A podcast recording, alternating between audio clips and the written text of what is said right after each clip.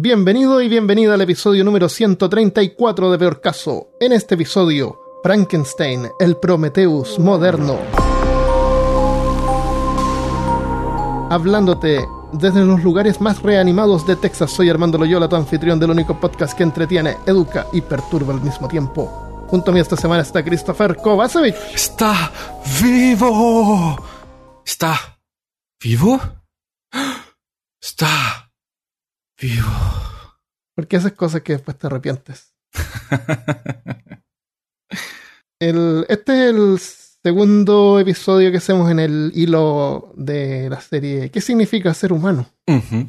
Eh, quiero contarles que hoy les vamos a hablar de la obra y un poco sobre la vida de Mary, pero eh, hace mucho tiempo que estoy con ganas y ya la había comentado incluso Armando, que quería hacer un episodio sobre la vida de ella y de su madre, que son dos mujeres muy relevantes en la literatura.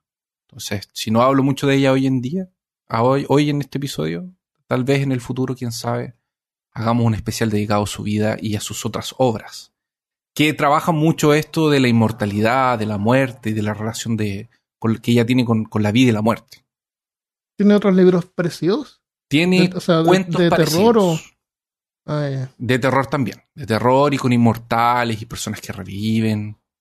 Eh, hay, un, hay uno que nunca terminó, que era sobre una persona que vivió durante el Imperio Romano y despierta en nuestros tiempos modernos, en Roma. Y esta persona se lamenta por el estado de la sociedad y por el estado de la- su ciudad también. Ah, es como una crítica social. Sí. Está el, el- ¿Qué, qué año vivió ella? Ella vivió en 1818, 16, por en ese, en ese, en ese, en ese rango. Qué moderno. Ella murió como con unos 50 años. Más o- con 51 Ah, más o años ella murió. Una viejita. Sí, no, no, no llegó a una edad muy avanzada. ¿De qué murió? Eh, no sé. No lo ¿Tu recuerdo. mamá no la trató de reanimar? Su madre murió Para que cuando terminara el libro. la, eh, la madre de Mary murió 10 días después de que dio a luz Ah. a Mary porque mm, eh, contrajo una infección durante los trabajos de parto. Ah. Entonces, es la muerte de su madre, y eh, como que ella, la relación que ella tiene con su mamá es a través de, los, de las cosas que la mamá escribió. Porque la mamá, Ah, la mamá era escritora. la mamá también tenía algunas cosas, exactamente. Y su padre Ah, también eh, era, era una. Ellos dos, sus padres eran muy progresistas y tenían ideas así bien adelantadas. La mamá de Mary era como súper feminista para, para, para la época. Tenía unas ideas súper, súper acertadas. ¿Tú Entonces, vivía en Alemania? ellos eran alemanes y ella va a terminar viviendo en. va a vivir un tiempo en Suecia también. Ya. Pero eso lo dejamos para el episodio de, de, de ella. Eh, hoy día vamos a hablar de el monstruo de Frank.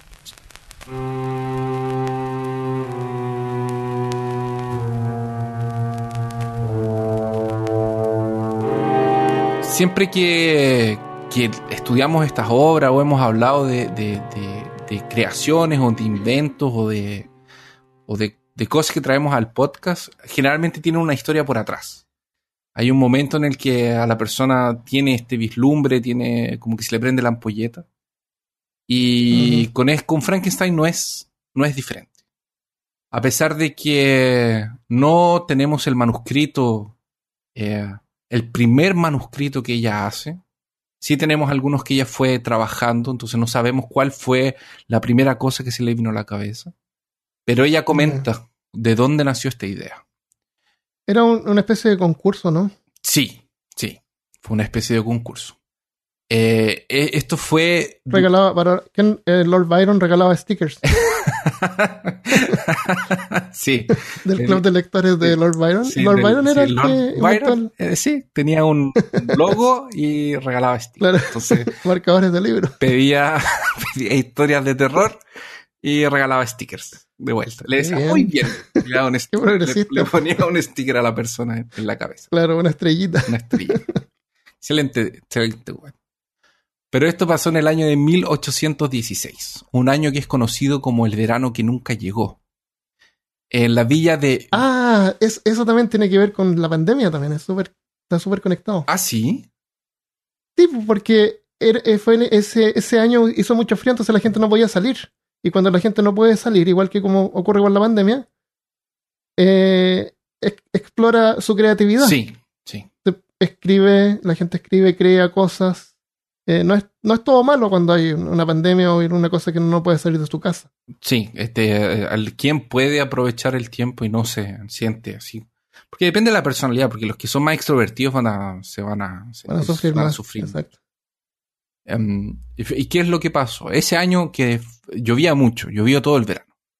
Entonces, eh, viajamos a la ciudad de, eh, de, Villa Diodati, que tenía un lago, una ciudad que tiene un lago, y está en Suiza.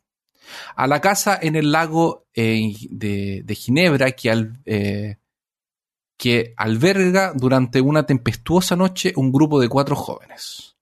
Las luces de los relámpagos iluminaban la sala. La lluvia golpeaba las ventanas y el viento cantaba casi como si tuviese voluntad propia. Sentados alrededor de la chimenea, el grupo de amigos escuchaba atento el relato fantasmagórico de su anfitrión. Porque en ese tiempo no habían juegos de rol ni juegos de mesa, entonces como lo que podían hacer eran contarse historias. Ah, se no había películas. Ellos mismos, sí. claro. No podían. Era como ahora que tú me estás contando a mí una historia. Una historia, exactamente porque no se podían juntar a ver películas. Entonces se juntaban a leer o hacían lecturas eh, a, viva voz. Entonces era como, ya, vamos a leer, no sé qué cosa. Entonces uno leía para todos. Ah, qué bueno eso. No, comentaban. Mejor que cada uno leer su propio libro, todos en silencio. Claro. Porque el, leer un libro es una, una actividad solitaria. Pero la gente se reunía a leer libros, tenían como lecturas en, en conjunto. Y este anfitrión mm, era nada menos que el famoso Lord Byron, un excéntrico poeta inglés de tan solo 28 años en ese tiempo, que era considerado como el más grande de los poetas ingleses en ese tiempo. Era como estar básicamente en la casa de un famoso, una celebridad de, la época. Era como que un rockstar te invitara a su casa a leer poemas. Además de ser reconocido por ser una de las figuras más influyentes del romanticismo, también se le conoce por algunos escándalos eh, muy grandes que pasaron eh, en la época, eh, como, buen, como buen artista, músico de rock. Era justamente uno de estos escándalos que lo había obligado a retirarse a Suiza, ya que fue acusado de tener un caso con su media hermana. No sé si era media hermana por que era como, tenían un... Eh, porque los medios hermanos también se le llamaban cuando se casaban eh, dos padres y se unía un hijo que venía de un otro padre, como tu madrastra venía ah, con... Entonces no, sé si efectivamente era una media hermana, que era... Una hermanastra. Una hermanastra o era una media hermana. Claro. Entonces no sé si era como del mismo papá y ahí como que eso fue el escándalo, me imagino que haber sido eso. Por, por, por, tener la misma sangre, puede ser. En fin. Claro. Eh, esto, esto, esto hizo que su esposa de, en ese tiempo lo abandonara. La otra, otra persona que se encontraba en el lugar era John Polidori, eh, que este era otro de los integrantes del grupo médico que acompañaba a Byron para cuidar de su salud. Su pasión era la poesía y habría abandonado la carrera de medicina para dedicarse a ella si no fuera porque Byron le hacía bullying sobre su talento artístico. Entonces era como... Byron le hacía bullying a Shelley. No, a John Polidori. Ah, ¿y quién era John Polidori? Era el médico que acompañaba a Byron para cuidarlo. También estaba en ese grupo. ¿Te acuerdas que dije que habían cuatro invitados? Sí. Entonces, uno de los cuatro invitados de, Byron era John, que eh, tenía en ese tiempo 21 años, había terminado la escuela de medicina con 19 y su, y su pasión era la poesía. Pero ah, Byron le hacía bullying. Entonces no, como que nunca la explotó, nunca, nunca dejó de ser médico porque Byron le hacía bullying. Y, y, ustedes se preguntarán, pero ¿por qué se importa? Lo que pasa es que por lo que se sabe, Polidori admiraba mucho a Byron. Entonces, como que de alguna forma nunca iba a dedicarse a la poesía si no tenía la aprobación. Como que si Byron no le decía, oh, ya, como que, oh, qué bueno eres, no, no, no se iba a dedicar a eso. Es lo que yo entiendo al menos. Así que Polidori admiraba a Byron, a pesar de que este solo lo tenía de compañía como de, necesidad. O sea, solamente estaba con él por necesidad, no, tenía ningún tipo de afecto ni nada. de hecho, lo rechazaba. Su vecino, el vecino de, Lord Byron, en ese lugar, que es un vecino que vivía en eh, la parte de enfrente del lago, también era poeta. Y su nombre era Percy Bysshe Shelley, que se encontraba en, esa reunión de ese día también. Estaba de paso, estaba viajando por el, por el país y estaba en compañía de dos adolescentes. Durante este verano, Shelley, que es Percy Shelley, se ganaría el respeto intelectual de Byron, comenzando así una amistad que duraría para toda la vida. Junto al señor Percy viajaba Mary Wollstonecraft Godwin, que es hija de los defensores de ideas progresistas de la época, y esta es Mary Shelley, que vamos a conocerla como Mary Shelley ¿Quién era Percy? ¿Hermano de Mary Shelley? No, Percy va a ser el futuro esposo. Por, ella tiene el ah, apellido. Percy tiene apellido Shelley y Mary cuando se casa con él adopta el, apellido Shelley. Adopta el apellido de y queda como Percy. Ajá, y queda como Shelley Wollstonecraft. Y parece que usa el apellido de, de Shelley también como porque Percy también tenía algunas publicaciones, entonces como eso también le daba fuerza al, a que vendieran sus libros y compraran sus cuentos. Em, bueno, ¿qué es lo que sucede? Eh, Mary Godwin, que todavía no es Mary Shelley, eh, se tornó amante de Percy dos años atrás de este evento de la casa, cuando ella solo tenía 16 años. Percy era casado y abandonó a su esposa embarazada en Inglaterra y a una hija, y a una hija de dos años para huir con Mary. Entonces ellos eran como eh, amantes en, vida. El último componente del grupo era la media hermana de Mary, media hermana de Mary Godwin, Claire Claremont, que se llama Claire Claremont que se insinúa a Byron y mantiene un amorío con el poeta eh, por un tiempo. Eh, y ella después termina escondiendo un embarazo producto de esta relación que tuvo con, Byron. Em, o sea, estaban todos como relacionados ahí.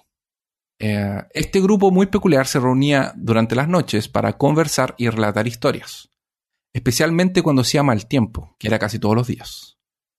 Byron, que tenía el placer de asustar a las personas, esperaba a sus amigos el día 16 de junio con una sorpresa.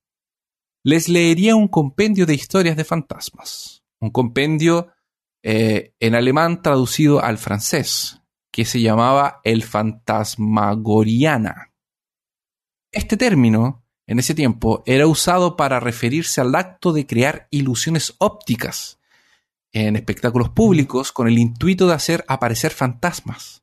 Entonces hacían como cosas para que la gente pensara que estaban apareciendo fantasmas. Eso era la fantasmagoriana. Al finalizar su relato, los observó y les dijo, cada uno de nosotros escribirá una historia de fantasmas para asustar al otro. Frente a tal desafío, al recordar aquella noche, Mary, más adelante en algunas anotaciones que hizo y en una introducción a uno de sus libros, afirma que comenzó a pensar en una historia, una que rivalizase con aquellas que los incitaron a tal tarea. Una que hablase de los miedos misteriosos de nuestra naturaleza y despertase el horror electrizante. Una historia que hiciera al lector mirar alrededor apavorado, que hiciese la sangre helarse y acelerar, acelerar los latidos del corazón. Caso que ella no lo consiguiera, su historia de terror no sería digna de este nombre. O sea, ya se pone un. Una, un, como una- un nivel Una meta. una altísima. Eh, este desafío no solo traería el monstruo que en ese minuto, porque no tenemos eh, los, los- los manuscritos que ella escribe esa noche para asustar Ujú. a sus amigos, pero sabemos que, se, que, que usa eso como base para Frankenstein, eh, sino que además, entre la pena y la tinta del señor Polidori, saldría el vampiro Lord Ruthven de el relato The Vampire, que es un romance que él Mm. nunca terminó, que presenta al vampiro con su forma humana por primera vez, que inspiraría a Bram Stoker y a la misma Annie Rice. Mm. Eh, y este vampiro, eh, nosotros hablamos un poco de él en el episodio de, de Drácula, ahí atrás. Eh, el vampiro que, que, que, que Polidori eh, eh, relata en, su cuento, él lo hace basándose en, el, en Byron. Porque es un vampiro que es eh, aristócrata, es un vampiro que es muy atractivo, es un vampiro que es muy como que juega con las personas, pero es un vampiro que esconde como el monstruo que es realmente como atrás de esa fachada y se alimenta de la atención y de las personas que lo, que lo rodean. Porque él estaba con estaba con penita, pues si el otro lo- le hacía bullying cuando escribía sus cosas, ahí fue y, y- y le hizo le hizo un cuento.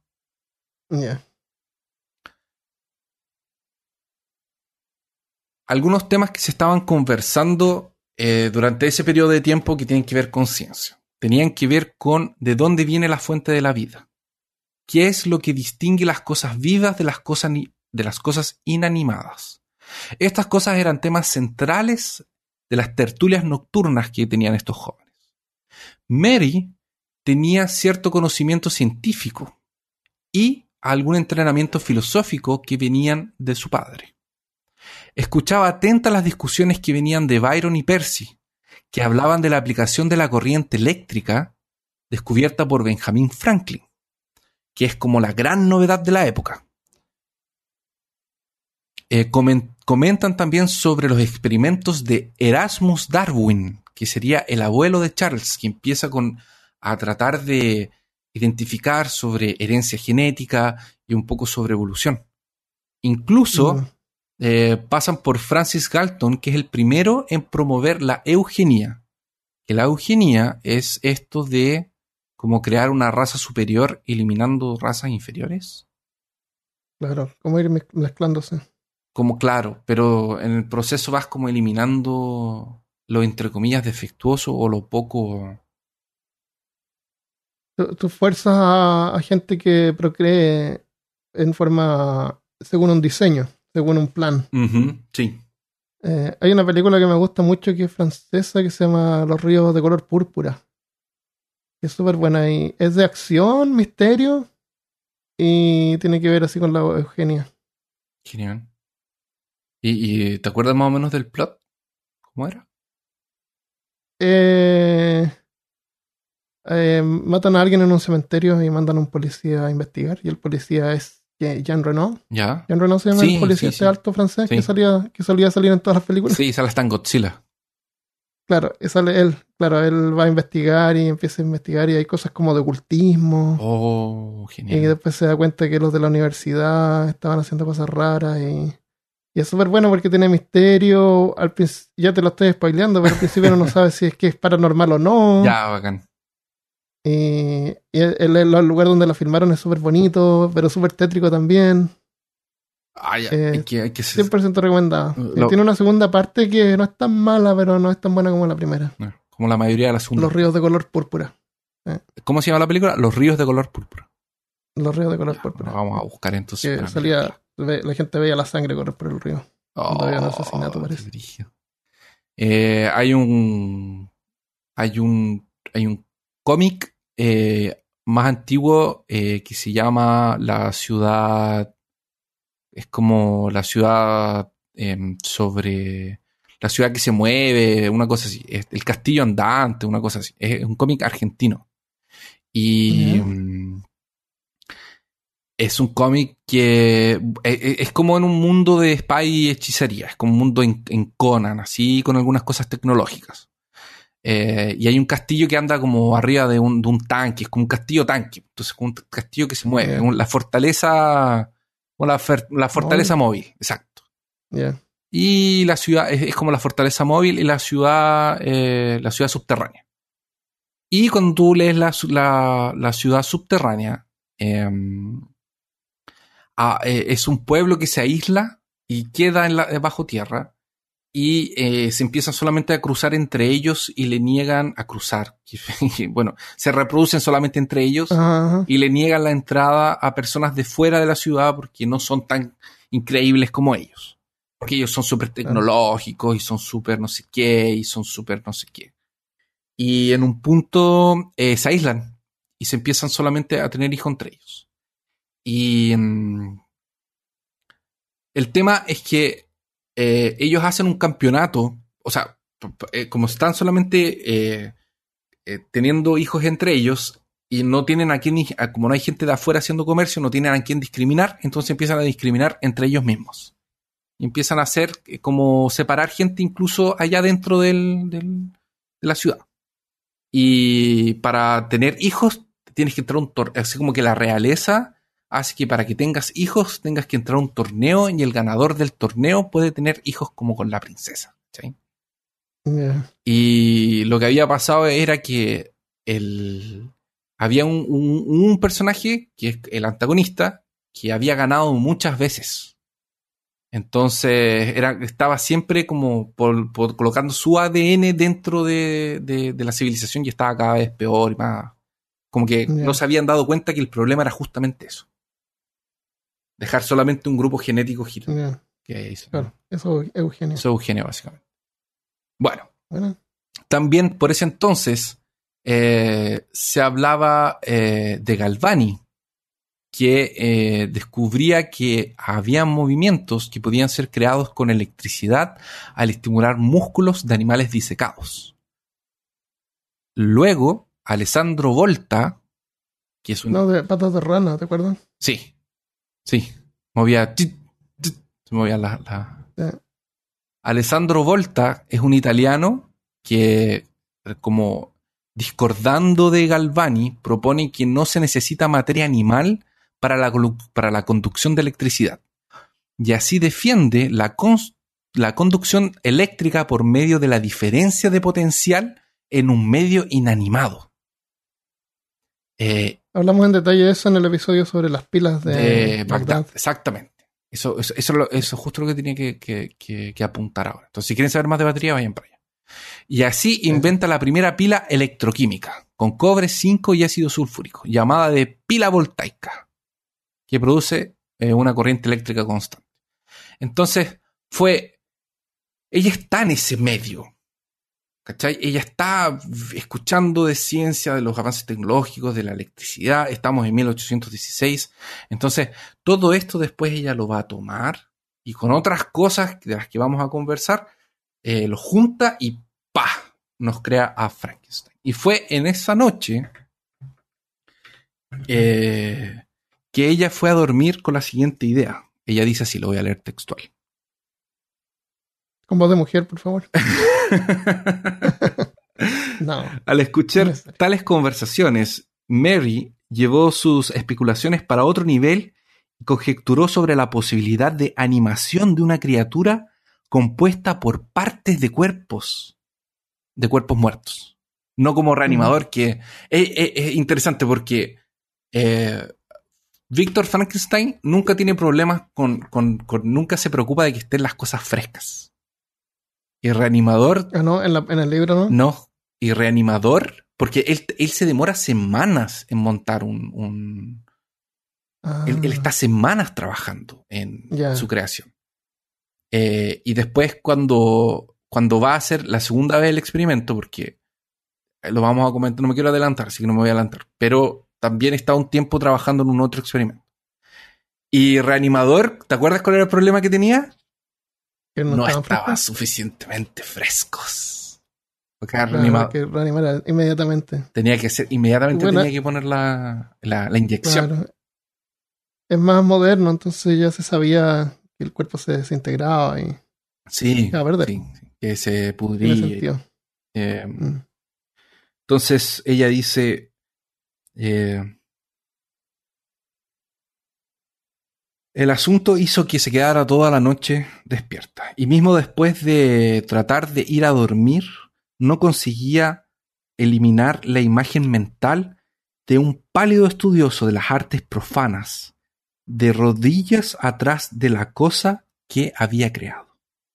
Vi el terrible aspecto de un hombre, eh, de, de- de un hombre estirado, y entonces, por obra de un mecanismo potente, lo observé mostrar señales de vida y agitarse en un movimiento eh, sin forma, casi vivo, asustador. Mm. Pero supremamente más apavorante sería el efecto que cualquier esfuerzo humano de escarnecer de lo- del estupendo mecanismo del creador del mundo. El éxito aterroriza al artista. Él correría para lejos del oficio odioso de sus manos, horrorizado. Esperaría que, dejándola sola, aquello que había dado vida se extinguiese. Que esa cosa que el receptáculo de tal animación imperfecta volvería a tornarse materia muerta y, y dormiría en la creencia de que el silencio del túmulo destruiría para siempre la existencia efímera del cadáver medoño que considerara como verso de vida. Entonces, esa imagen de Víctor teniendo éxito y del éxito atormentándolo, porque esa es otra cosa que vamos a ver, cómo es, cómo, cómo Víctor Frankenstein es atormentado por el éxito de su, de, de su obra, eh, ella ya lo tenía en la cabeza. Y ahí ya. Se lanza y comienza a escribir. Eh, ¿Conoces el mito de Prometeo? Eh, Prometeo no fue el que fue atado que se lo comieran la- los, los, los buitres, se comieron su riñón. El águila, sí. De que un águila se comiera el hígado de él todos los días. Porque, porque se robó el. este hablamos también en el episodio de, de la caja de Pandora. Y en el episodio anterior también hablamos de Prometeus, Sí, que fue el que robó el, el fuego para dárselo a los hombres de vuelta. exactamente. Prometeo era un titán. Era un titán, exactamente. Eh, Y los titanes tenían bronca con los olimpios. con los dioses Olympians. del Olimpio. Claro. Sí. La Mary, el- la figura de Prometeo, una figura que es constante durante la vida de ella, porque su padre edita una, un compendio de leyendas griegas, entonces ella estaba leyendo constantemente la mitología griega, no leyendas, mitología. Y para ella Prometeo era como una figura eh, que incluso en ese verano estuvo muy presente, porque ella trabajaba en una traducción del griego para el, para el inglés, me parece. Em, entonces, Prometeo, como dijiste tú, fue un titán que se robó el fuego de los dioses para dárselo a los hombres. Así que como castigo, él tendría el hígado comido por un águila por todos los días durante 30.000 años. Por lo menos esa es la versión que ella tenía. Ah, no sabía que era 30.000 Sí. años, pensé que era para siempre. y, se la- y en el día se regeneraba. Sí, se Y regenera. después la- el águila volvía en la tarde, estaba encadenado. Ahora, existe una variante de este relato donde Prometeo crea, crea el hombre de barro y de partes de animales. De, y toma la centella de fuego que se roba del carro celestial de los dioses para darle vida.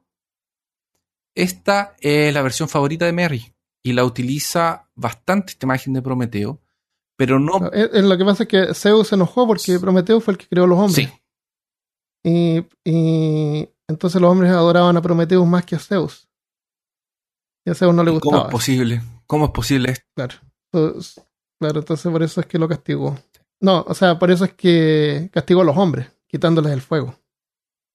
Entonces Prometeo fue y estiró el brazo y sacó fuego así del sol, parece. Y se lo pasó a los hombres. Entonces le recuperó el- fuego a los hombres y ahí es cuando se enojó y castigó a Prometeo. se enojó con Prometeo. Ni siquiera se enojó con los... No, porque le había. Porque Prometeo había pasado sobre su decisión de quitarle el fuego a los hombres. Entonces se, se enojó con Prometeus. Y es el hermano de Prometheus el que trata de evitar problemas y se va a vivir solo y, y Zeus le manda a Pandora. Una... Ah, es verdad, es verdad. Tienes toda la razón. Eh, Hefesto, el hermano de... No, o sea, Hefesto era el, el arquitecto. Eh, Epife- Epifenios, algo así se llamaba. el- el, El hermano de Prometheus. Prometheus. La eh, Ma- Mary va a va a como crear su segunda parte del mito Yeah. y va a inventar un, un, eh, una historia en donde Prometeo consigue, consigue salir de, de su castigo y, y es como adorado por los hombres, etc. Oh. Em, entonces, en vez de usar la imagen de, de Prometeo para hablar de rebelión o audacia eh, en rebelarse contra los dioses, usa esta imagen de Prometeo como la arrogancia prometeica, que es de la humanidad con la naturaleza. Lo que nos quiere mostrar la verdad es sobre las consecuencias, que es las peligrosas consecuencias de buscar la adquisición del conocimiento. Eh, porque al final la pregunta es, ¿quién es el verdadero monstruo? ¿Es la criatura que nunca tiene un nombre, eh, que tal vez no tiene un alma, que es deforme, repugnante, que es un asesino, que está desdichada y que es abandonada por su creador? ¿O es Víctor, que es el creador, que dio vida sin ser pedida, que fue motivado puramente por orgullo, egoísmo y sus conocimientos monstruosos? Su desafío a la naturaleza y, y- y el hecho de robarle la tarea de crear vida. Lo que tiene las consecuencias de nefastas de destruir absolutamente todo lo que él ama, arrastrándolo a la locura, la enfermedad y a su propia perdición. Ese es como el, el- esa es como la la, premisa. la premisa de, de- de. Al final, ¿quién es el monstruo? ¿Qui- ¿Quién es el insensible? Porque vamos a ver que el monstruo es sensibilísimo, es súper elocuente, es súper diferente a la versión que, que muchas veces nos presentan en, en, en, en- en- en el libro, en el, mismo Junji Ito, el, el monstruo que él presenta no, no, no es racional casi. Eh, como que Ah, sí, creo que en la historia original habla. habla, es, lee. Es, y es súper elocuente y es muy sensible. Él, él sufre porque está solo, él quiere ser amado y, y él es tan consciente y que se da cuenta de que su apariencia monstruosa impide que él sea parte de un grupo.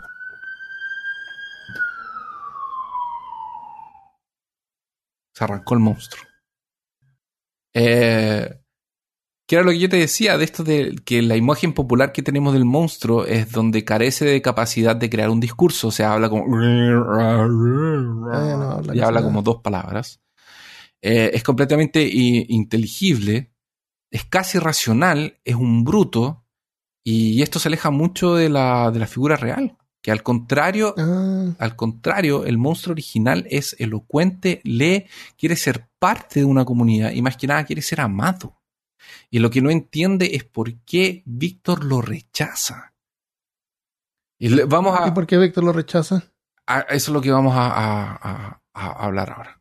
Em, bueno, la historia eh, en, el, en el libro Víctor tenía algún ayudante como No. Igor o... trabajó solo el tiempo entero. de las películas. De hecho, de hecho, eso es una de las grandes.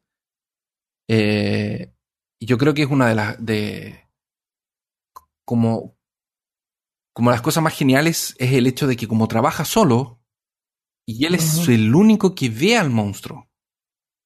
El monstruo solo se le revela a él y se le reveló a un par de personas también eh, eh, eh, ya en la como personas is- aisladas, como en medio del bosque, pero casi nadie lo ve. En, el, en, la pel- en las películas siempre hay un ayudante porque el ayudante sirve para poder hacer exposición. Que no puedes tener, si no tienes un ayudante, el doctor que va a estar escuchando los, los pensamientos, ¿entiendes? Sí. Entonces le comunica cosas al ayudante y el ayudante eh, expone para el público lo que está pasando. Ah. Por eso necesitas poner un ayudante. Tiene sentido en el medio de la película tener un ayudante ahí. Que Si no, si no imagínate, sin ayudante tendría que exponer el, en su mente. tendría que exponer en su mente, exacto. Claro. Sí, es verdad, es una excelente En general, porque después vamos a hablar de las películas y te voy a contar de los ayudantes. Porque es- los Igores. Porque Los Igores. sí, porque siempre son como es un jorobado y ¡ah! Sí, sí, sí. Eh, pero ah, claro, y también, por ejemplo, esta cosa de que está en un castillo, en una torre y tiene una antena para eso también no, no es en el libro. También, en el libro no, porque está- es inspiración de otra película. Está escondido, como que está en un se esconde, se esconde en el segundo piso de una pensión, ¿cachai? Es como un Ah, está en cualquier lugar. sí. ¿No, no necesita un rayo así como tipo Volver al Futuro? Yo entendí que no. No, no era, Mm. tenía nada con- no, no era, Parece que lo hace como o con sea, tenía que ver con electricidad, Sí. pero no tenía que tener un, la, la fuerza de un rayo. Sí, eh, no, no es como que lo, es, es- otro proceso que hace, son como... Yo, yo tengo varias imágenes en la cabeza. Una es como... eh, porque eso es lo otro, tampoco te describe, el libro tampoco te dice detalladamente las cosas que hace. Ah, no.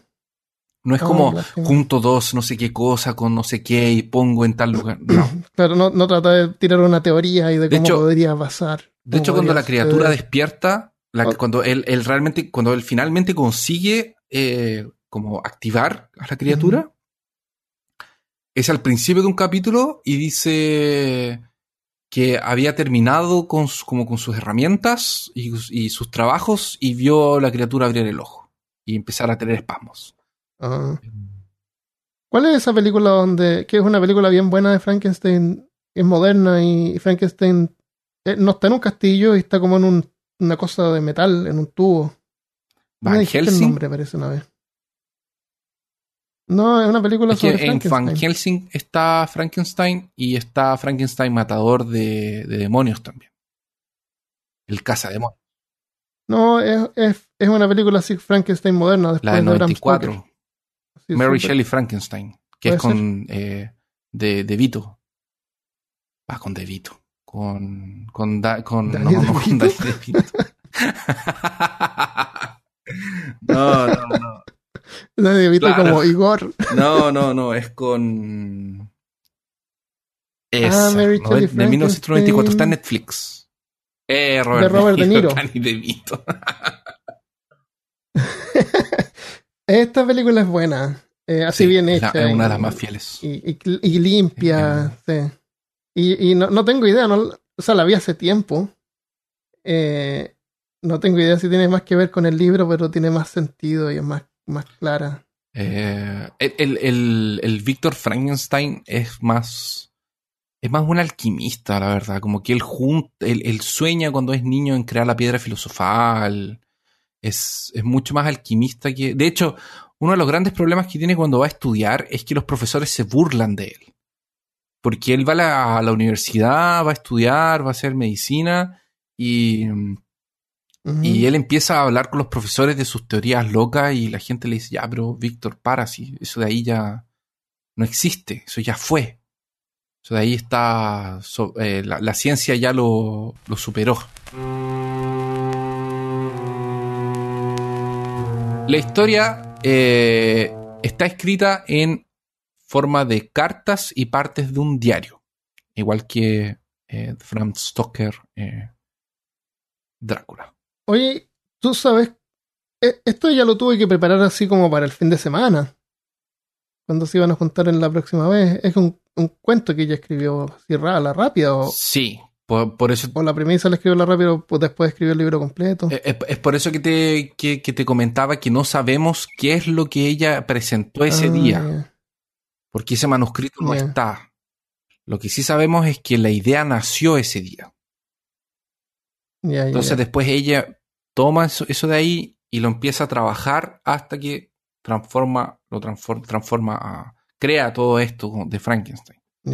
Pero, pero qué fue lo que habló ese día, no sabemos. Pero lo que yo te leí sobre la imagen que tenía de este hombre eh, poseído por el conocimiento, estando siendo testigo testigo de que realmente su reanimación había funcionado eh, y entrando como en desespero, eso lo tenía en la cabeza y yo yo me, me, me inclinaría, me, inclina, me inclinaría, sí, eso, a pensar que sí, que ella presentó eso. Por lo menos eso estaba en el relato. Tal vez no estaba la parte de que él se encuentra, que él es encontrado en el Polo Norte, ni tanta historia paralela, porque Frankenstein, el, el, el monstruo, la verdad, no aparece tanto. Nosotros vemos la perspectiva de la historia a partir, eh, la gran parte de la, de la historia la vemos a partir de la perspectiva de Víctor Frankenstein. Y hay algunos capítulos, que son como tres, en donde escuchamos el testimonio de Frankenstein, de lo que el monstruo le dijo una vez que se encontraron en los Alpes, que el monstruo, que el monstruo lo siguió a los Alpes, y esto se lo pasó al capitán del barco, que es Robert Valton, que te voy a contar ahora cómo que, era lo que, lo que había pasado para que tú veas cómo es más o menos lo de la película. De hecho, el comienzo del manga de Junjito es exactamente esto aquí. Em, así que está escrito en, en, la primera parte del libro, empieza en el presente, eh, en donde Robert Walton le está escribiendo cartas a su hermana eh, y contándole cómo, su cómo está montando su expedición para ir al Polo Norte y encontrar tierras en el Polo Norte, más del Polo Norte. Y le cuento un par de cosas que viaja para aquí y para allá. Eh, no voy a entrar en detalles, obviamente no solo eso, pero eh, en algún momento cuando están viajando por, por, por, el océano glacial ártico, ven una figura en la noche, en una, o sea, ven una figura en el horizonte de un hombre grande, de unos ocho pies, que son como dos metros y medio, en un carro empujado por perros. ¿Qué pasa? Y quedan todos como, pero ¿cómo un hombre en un trineo aquí? Eh, ¿Será que fue eso mismo que vimos? ¿Será que no vimos otra cosa? No sé eh, y al día siguiente ven eh, una isla de hielo que viene flotando hacia el barco, porque el hielo se va quebrando y se va juntando, se va quebrando y se va juntando en esos lugares. Y ahí estaba Víctor Frankenstein. Él no sabe que es Víctor Frankenstein, nosotros no sabemos que es Víctor. Pero Robert Walton lo encuentra, lo sube al barco y, empieza a contarle lo que le pasa. Todo lo que sabe. Ah, ya te entiendo, lo rescata. Exacto. Entonces le dice, ah. yo era un niño que fui criado así, así, estudié esto, después mi padre me mandó a la universidad, después, y ahí le cuenta todo a él. Y ahí nos damos cuenta de que nadie sabía del, del, monstruo. Nadie sabe de la existencia del monstruo. Solo Frankenstein. Porque, bueno, y algunas personas que Frankenstein se revela. pero no hay así una muchedumbre. Pero no es una. exactamente. exactamente, no existe eso. Es, es, es muy secreto. Porque eh, como él es muy rápido, tiene mucha fuerza y mucha resistencia, no. Como que. Eh, Frankenstein, por ejemplo, pasa alguna cosa. Eh, el monstruo está como enfrente de Frankenstein y desaparece. Como que sale corriendo muy mm. rápido y llega otra gente. Y Frankenstein se queda así como, no, yo sé quién es el asesino, por ejemplo, que mató a esta persona, estaba aquí. Eso es como el... Pero nadie ve a Frankenstein, nadie ve al, monstruo. Eh, pero en fin, vamos, vamos, porque hay otra parte súper interesante más, más adelante. Eh, entonces encuentra a Frankenstein y eh, Así que esa es la forma en que es relatado el libro. Entonces, al final, cuando termina el relato de Frankenstein, tiene una conclusión que es hecha por el mismo Robert Walton, que son los últimos capítulos, y ahí el libro termina.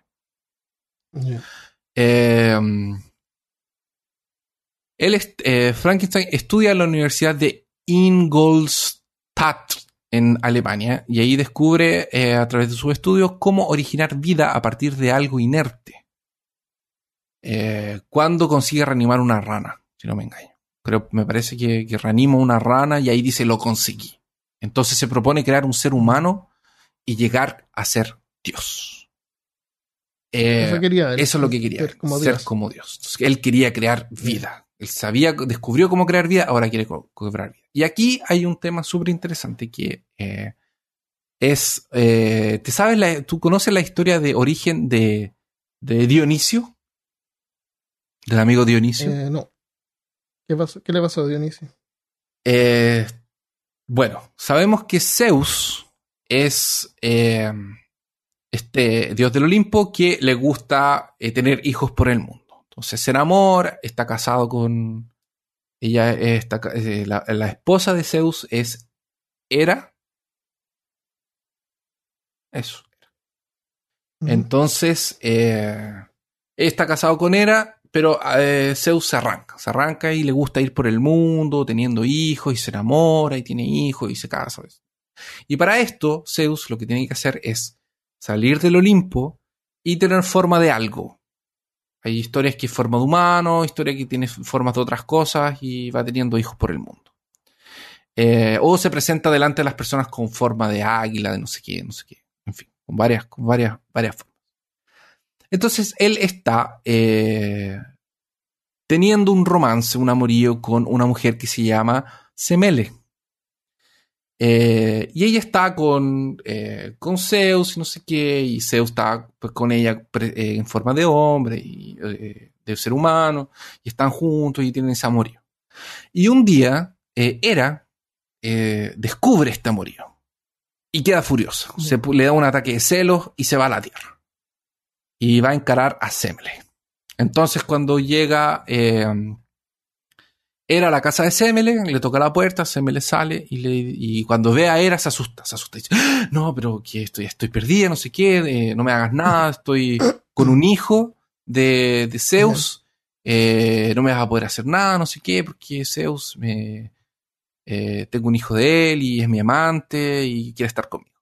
Entonces Hera le dice, mira, yo la verdad vengo a decirte aquí que no te preocupes porque yo no te voy a hacer nada. No te voy a castigar, no te voy a tirar una maldición, nada. Eh, porque eh, Zeus no te ama. Zeus me ama a mí y solamente a mí. Y entonces Semele le dice, no, pero Zeus sí me ama, mira, te- ya te dije, vamos a tener un hijo, entonces eh, él sí me ama.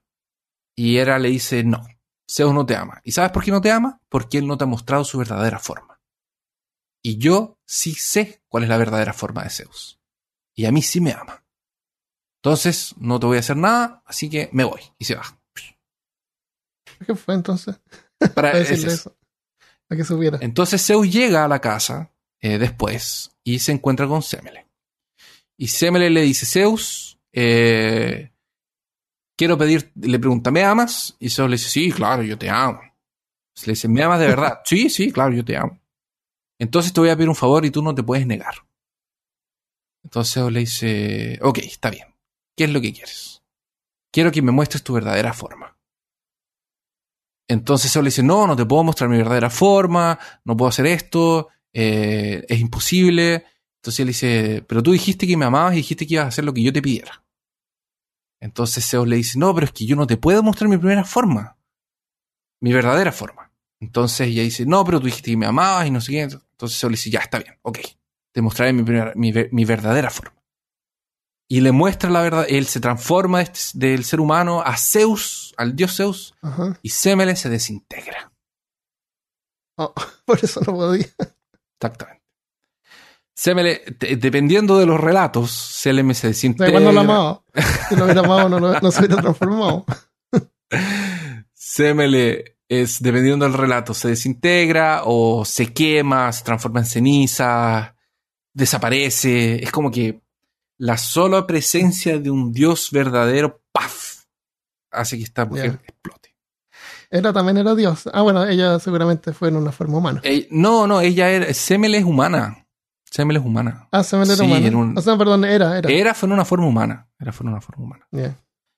Y bueno, toma el niño que ella tenía en su vientre y se lo cose a la- al muslo, a la pierna, para que termine de... Tú sabes que los griegos cuando inventaban sus cosas son muy locos. Sí, no, totalmente tienes total sentido. Así que se cose al, al, al, Al feto en el- claro, en el al muslo. bebé en la pierna, en, en- como en el muslo de la pierna para que termine de la piel embarazada Y ahí nace Dionisio. Dionisio nace de, de ahí.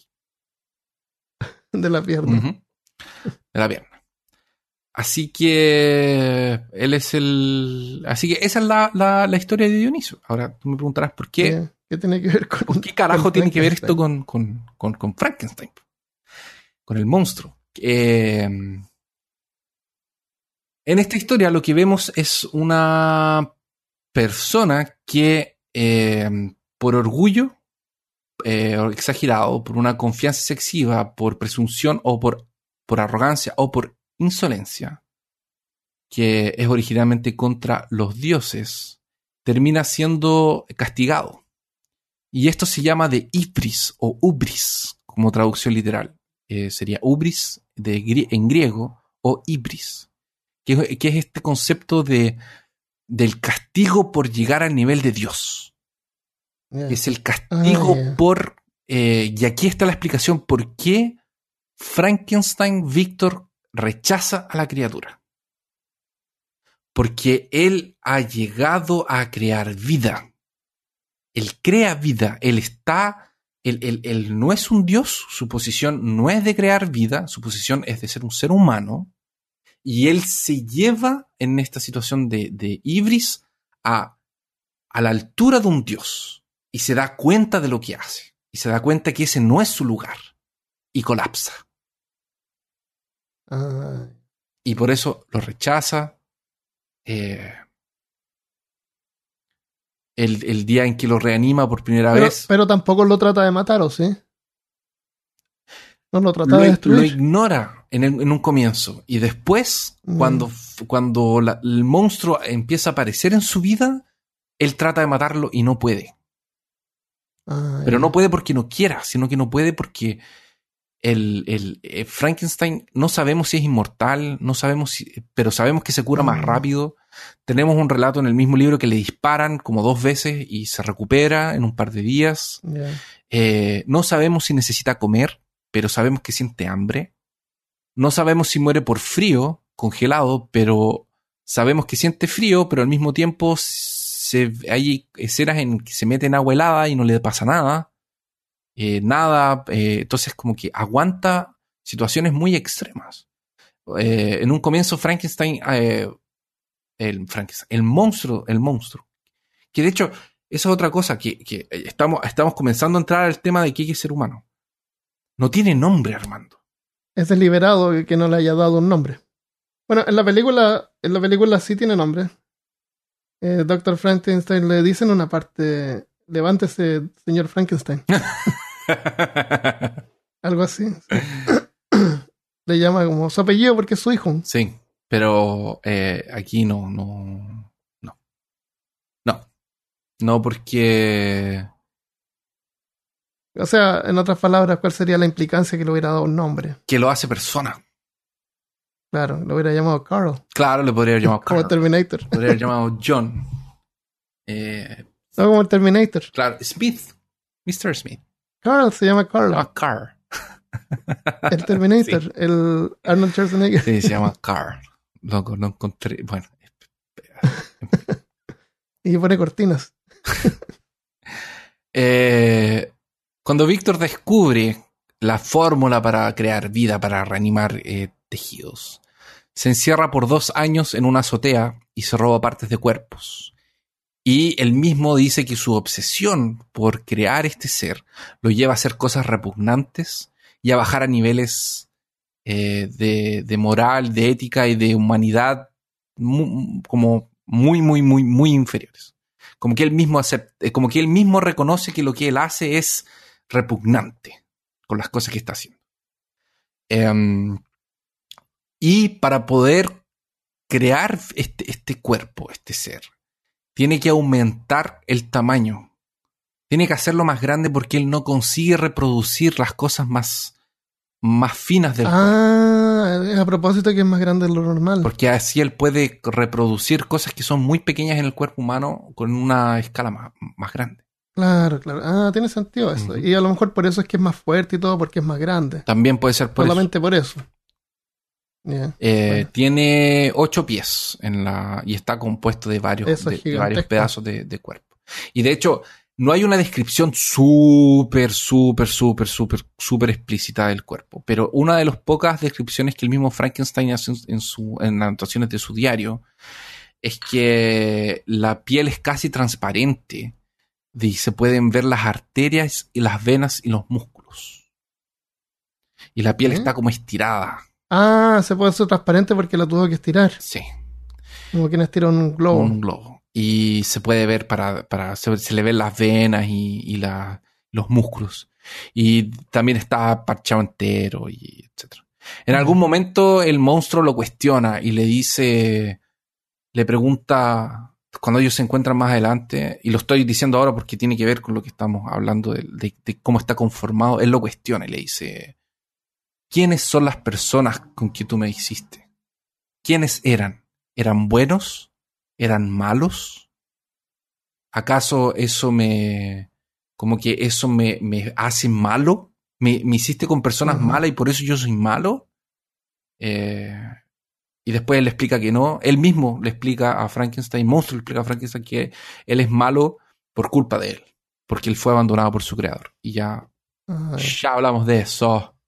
Em, bueno, entonces, eh, finalmente consigue eh, lo que él quería, que era reanimar este ser, que era dar vida a este ser grotesco. Y sus reacciones de terror y de negación. Queda completamente sobrecogido y se da cuenta de lo que hizo. Entra en colapso, huye, se esconde de la criatura. Es como... Lo que sucede es así. La criatura... ¿Y la criatura lo está buscando para matarlo o para hablar con él? no, quiere hablar con él. Ah, quiere que lo acepte. Quiere que lo acepte porque él es su creador. Claro. Él- él- él- lo que, cuando él se encuentra con Frank, de hecho, a, a Frankenstein, a Frankenstein, a Víctor Frankenstein, la criatura nunca lo toca. ¿No se, se llamaba Víctor? Se llama Víctor. Víctor Ah, Frankenstein. La criatura nunca lo toca. Nunca le hace nada. Lo que pasa es que la criatura le destruye el mundo a Víctor. Para, Claro. que, para, que, para que él vea cómo es ser él. Porque él está solo. Él está completamente Está solo. Y él sabe que nunca va a ser aceptado. Entonces le dice, le- en algún momento cuando ellos se encuentra, le, le eh, en fin, estamos llegando en esa parte. Si no me voy a adelantar porque es súper importante. Em, bien, entonces, cuando ve que esta criatura abre el ojo amarillento que tiene, eh, porque dice que son ojos amarillos como, como, con, como con mucosa, y tiene como espasmos, empieza a tener espasmos el, el cuerpo. Y, y en ese minuto, Frankenstein sale de la sala, se va, se va a la pieza, se va a esconder Mm. como a, a tratar de dormir, ¿cachai? Se tira, eh, él dice que, se, eh, que, que él, que él cierra la puerta, como que anda de un lado a otro y se tira a la cama con la ropa puesta. Y, en- y cuando, después de que puede conciliar el sueño un poco, como que en medio de, de- de- cuando está durmiendo, abre un ojo y ve a la criatura enfrente. Y tiene un terror y se va corriendo.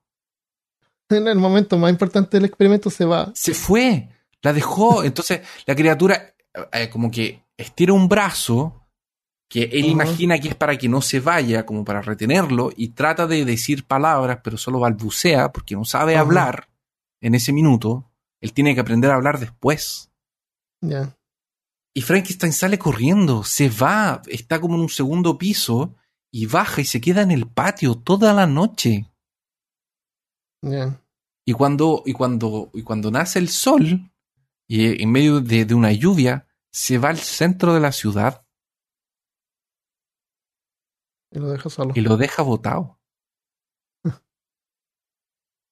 Se encuentra con, con un amigo, vuelve y tiene la sensación de que ve al monstruo dentro de la casa. Como que se olvida, dice, no se fue, no está, no sé qué. Y cuando llega a la casa tiene la sensación de que lo ve, está hablando con su amigo de cara a cara y tiene la sensación de que lo ve atrás. Él cree ver el monstruo y se desmaya. Se desmaya y queda con fiebre y queda enfermo por casi dos meses. Que solo duerme queda como inconsciente. Como que todo, lo, como todo el tiempo que estuvo concentrado en su actividad de crear esto, que eh, descuidó su salud, no comía, no dormía, estaba obsesionado, todo cae en este minuto, así, ¡pah! El cuerpo de él colapsa. Y pasan dos meses. En realidad no tiene mucho sentido eso de que lo deje abandonado, que, que lo. Yo tampoco lo entendía, pero Ujú. cuando lo ves desde este punto de vista de que él, como que de esta cosa del ubris, de Sí, que, pero eso tampoco es muy científico.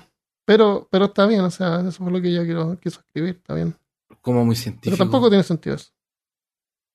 O sea, lo hubiera educado, lo hubiera hecho un, un humano, si él quería ser un humano completo, y lo dejó a media. Sí, lo dejó a media. Mm. Lo dejó a medias porque él se puso en una posición que no le correspondía. Entonces, cuando, cuando llegó el momento de hacerse responsable, porque básicamente es eso, eh, eh, ahora es el momento de hacerte responsable. De, Claro. de- él, él, él colapsa. Porque se empieza a dar cuenta de un montón de cosas que no había pensado antes. Claro.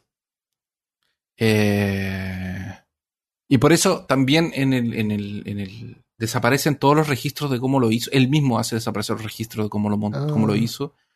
Y, Para que no sea repetido. y también, exacto, para que no puedan repetir la, la experiencia. Y por eso es que está obsesionado con alcanzarlo al final. Bueno, aparte de venganza, es porque no quiere que nadie lo, lo encuentre y lo, lo- lo- como que repita el experimento.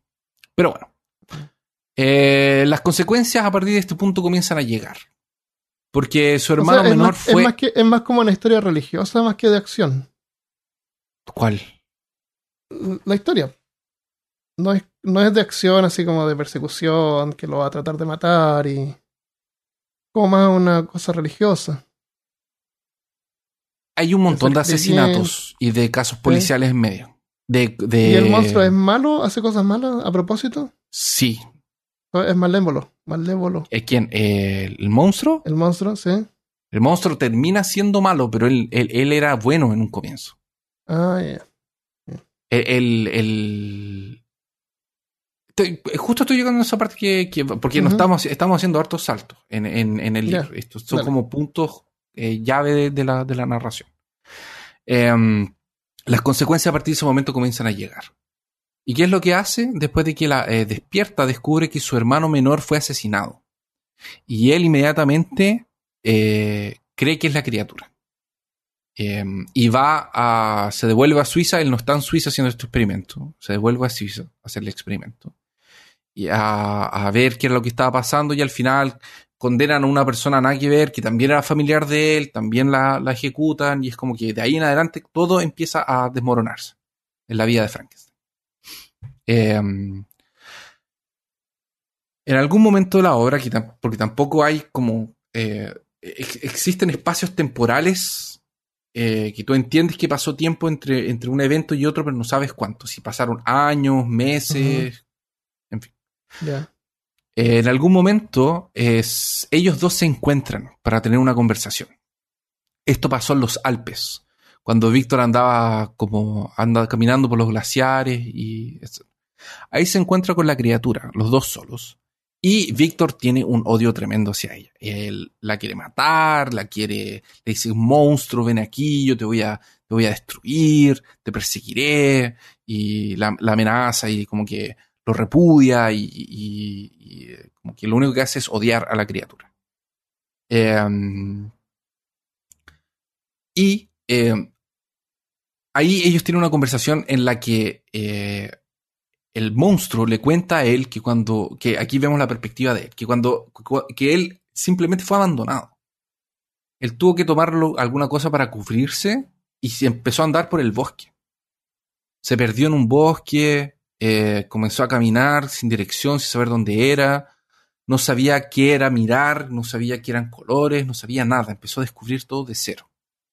Eh, se dio cuenta que había un sol, se dio cuenta que había sombra, se dio cuenta que había frío, encontró unas nueces, unas bayas, comía eso de vez en cuando.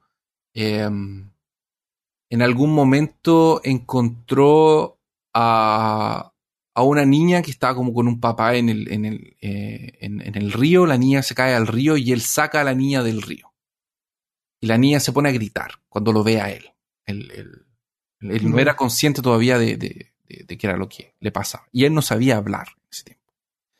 Y el papá de la niña toma a la niña, sale corriendo por el bosque y le dispara para que pare de, perseguirlos. Y él corre atrás de ellos porque quiere saber, como que está perdido, quiere saber qué, qué es lo que pasa.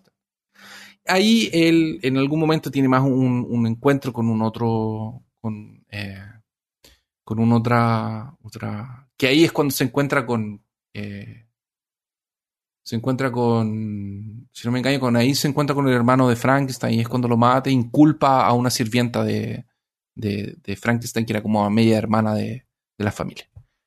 Y, mm, en fin, se mete a los bosques de, de, Alemania y encuentra una cabaña con una familia francesa. Que esto de aquí está, me parece que está en la película de 94, no sé si está en la original. Y en la cabaña vive un hombre que es un, un señor ciego y dos hijos, una, una hija y un, y un, hijo. Es una cabaña Ah, pequeña. Están en la película del 94. Son súper pobres, eh, se mueren de hambre, la pasan súper mal. Y Frankenstein les robaba, o sea, Frankenstein, el monstruo les robaba de vez en cuando algunas cosas para comer también y los observaba, los observaba a través de la, Yeah. de, de la ventana. Y los empieza a observar, observar, observar y ve cómo ellos se aman tanto. Ve cómo, cómo ellos le dan comida al papá sin- y ellos dejan de comer para darle comida al papá. Entonces en ese momento él se arrepiente y para de robarles la comida. Ya no les roba más. Y ve cómo ellos se aman, cómo ellos se cuidan, cómo son humanos entre ellos. Y él también quiere eso. Él se siente solo y quiere tener eso también. Entonces eh, empieza a hacer cosas para ganarse el amor de esta familia.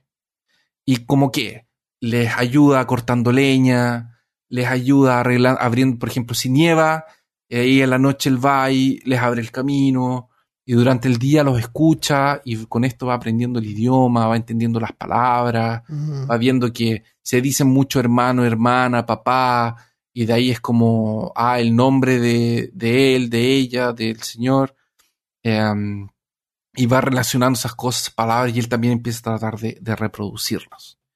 Así pasa un tiempo indeterminado, que me imagino que es un montón de tiempo. Y él encuentra tres libros también, un día que estaba eh, andando por el bosque cortando leña.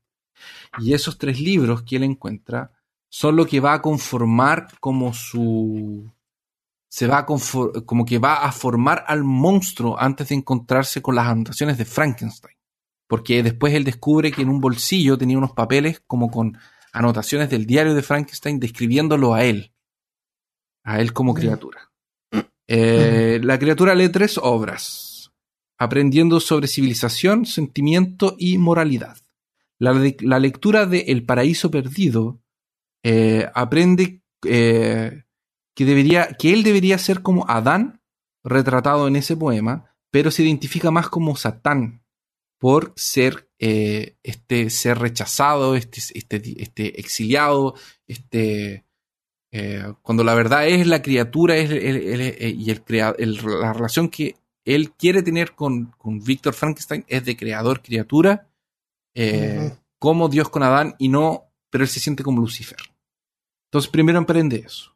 Después, en Vidas Paralelas, que es una compilación de biografía de nombres ilustres de Plutarco, aprende los conceptos de honra, justicia y cómo portarse de modo correcto. Y ahí él construye su Mm. propia moralidad, él construye su ética. Los Eh, libros que tú te encuentras en el bosque. son libros que tú te encuentras en el bosque en una maleta. O sea, todo el mundo anda con sus libros y dentro de la maleta están esos tres libros. Yo tengo como cinco copias, se me caen a cada rato cuando voy Yo ando por el bosque. comprando, Otra gente lo encuentra. yo tengo que andar comprando esas cosas todas las semanas porque se me pierden. Claro. O sea, claro, libros de ética, educación y es educado. Sí. Es- él se autoeduca con tres libros. O sea, Mary estaba pensando, ¿cómo, ¿cómo logramos que este monstruo se eduque? Ya se encuentra estos libros en el bosque. Esta gente que vivía en una cabaña que seguramente no sabía ni leer No y el tipo era leer, ciego. Sí. Él Ah, a lo mejor le dieron estos bloques que no sabía qué eran. Los tiró. los tiró. Ahí a- a lo que lo que da la sensación es que parece que sería como una, una maleta que se porque encuentra ropas también adentro. Ah, es ya, como una maleta que se cae de una de un Claro, pero es, ¿cómo se un- es una forma de, de que el monstruo tiene una cierta educación Sí. básica. Sí. De ahí, eh, porque ¿qué es lo que pasa? Porque él, eh, él, eh, ellos tenían algunos libros en la cabaña y él va como identificando algunas palabras como con los sonidos, entonces como que va aprendiendo también con eso. Ahora con la lectura de los sufrimientos del joven Werther, eh, comprende que la pasión y la comprende sobre pasión y emoción. Todos son estos porque es, es una historia de amor de un tipo que, que como que tiene una decepción amorosa y causó una polémica gigante. Había gente que se suicidó después de leer el libro y todo. Eh, um, sí, porque era muy deprimente. Eh, estos son tres textos que son cruciales para el romanticismo en la época y fueran importantes para la propia autora. O sea, por eso debe habérselos encontrado. Seguro que sí. Mm. Y los había leído cerca de un año antes de, haber, de escribir Frankenstein. O sea, esas son como las tres cosas que se encuentran. Y cómo él se va formando. Es, es, él forma como su carácter así. Entonces él quiere aprobación, quiere ser amado, pero él sabe que la gran dificultad que él tiene es su apariencia, porque él sabe que es repugnante.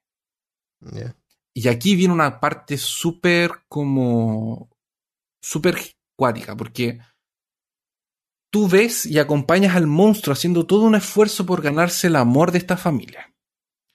Y esta familia no sabe de la existencia de él. Ellos creen que es como que es un espíritu del bosque que les hace favores. Sí, de verdad, es lo que dice, ah, es el espíritu del bosque que nos trajo leña, oh, reparó el techo, oh, eh, porque siempre actúa cuando ellos no están cerca. Entonces un día él decide presentarse a, esta familia y va a hablar con eh, el papá de la familia, que es ciego, antes de que eh, lleguen los hijos para que para poder tener una oportunidad de, conversar con él. De que, de que él, como, como él no lo podía ver, su esperanza es, él no me puede ver, él no me va a rechazar inmediatamente, me va a escuchar y cuando el resto llegue, Él va a interceder por mí. Ellos me van a escuchar y me van a aceptar porque Él va a decir que yo soy bueno. ¿Y? Eh, y no es lo que pasó. No pasa eso. Cuando llega, él consigue hablar con, con, con, con el, con, el, tienen un diálogo bien interesante con el ciego que, de hecho, el ciego le dice, oye, tu, tu, tu lengua, tu, tu acento eh, es de mi tierra. Y ellos son franceses en Alemania, eh, no, no, alemanes en, Francia o franceses en, Alemania. Una, de esas dos, ahora me confundí. Ya, y es porque lo aprendió a escuchar los Exactamente. Entonces, cuando llegan los hijos, el hijo toma un palo y le empieza a pegar con, un palo. Y le dice, sale criatura, no sé qué. Y lo agarra. Y él dice, eh, de Frankenstein, le, o sea, el monstruo le dice a Frankenstein, eh, que en ese minuto cuando le estaba sintiendo eh, los golpes, de, como con el palo que, que, Félix le estaba proporcionando, dice que él sabe que tiene la fuerza suficiente para, en un instante, despedazarlo. Y que en ese minuto él siente mucha rabia y mucha pena. Y que empieza a llorar. Y, y decide no hacerlo. Decide no eh, porque también piensa en quemar la cabaña y quemarlos a todos también. Pero él, dice que no, que no lo va a hacer. Y se arranca. Se va y se arranca. Se arranca, sale de la cabaña y se va al bosque, porque él tenía como una cabaña pequeñita también que estaba abandonada, que era como un. Como cuatro paredes y un techo, ¿cachai? Que era donde se quedaba él. Eh, y cuando él llega ahí, está furioso, quiere venganza, se siente mal, se siente rechazado. Eh, lo único que él quería era el amor de esa familia. Él hizo todo para ser aceptado y ni siquiera lo escucharon. Porque no, ni siquiera pararon para escucharlo. Él no le estaba haciendo nada al, al, al, padre. Lo único, que, lo único que fue suficiente para que lo, que, lo atacaran de esa forma era su apariencia. Y eso es una cosa que recrimina de, de, Frankenstein, de Víctor. Le dice, ¿por qué me hiciste así? ¿Por qué me hiciste tan repugnante? ¿Por qué? Y, le pregunta en ese minuto, ¿acaso te preocupaste de ponerme alma? ¿Acaso Oye, todo esto es algo que le está contando Víctor al capitán del barco ese? Sí. ¿Cómo sabía que el Frankenstein estaba, el monstruo estaba en esa cabaña en el bosque? Porque él no estaba ahí. Porque, ah, después el monstruo le cuenta todo. Porque, ¿qué pasa? Él, eh, pasa así. Víctor Frankenstein está en un barco con, con Robert, ¿cierto? Ya. Y él está contando todo lo que ha pasado desde que. Eh, antes de que él lo encontrara en el Polo Norte. Desde, desde que él era. De, toda la historia de él. Antes de ser. Ya, no, sí, en general. Eh, pensé que era así como. Eh, Hay que suspender credibilidad. No, no, no. Lo que pasa es que, justamente no. Lo que pasa es que eh, esto, este relato, es el monstruo le dice a Frankenstein este relato. Ellos se ah, encontraron una vez en los Andes, en, los Alpes. Ah, ya, ya. Ellos se encuentran en los Alpes y ah. Frankenstein le cuenta todo lo que le pasó a él después de que fue abandonado.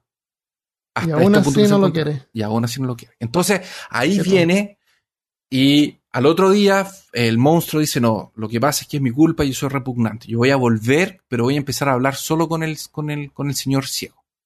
Y voy a pedirle a él que interceda de nuevo por mí. Ellos se asustaron porque yo soy horrible. eh, voy a sí, solucionar. Y vuelven. Y no hay nadie en la cabaña. Ah, se arrancaron. Se arrancaron. Entonces él ve una conversación del hijo Félix con, con el dueño del lugar y de, de la cabaña que le estaba arrendando, porque más encima la arrendaba la, la cabaña, o sea, vivían en la pobreza y tienen que pagar arriendo.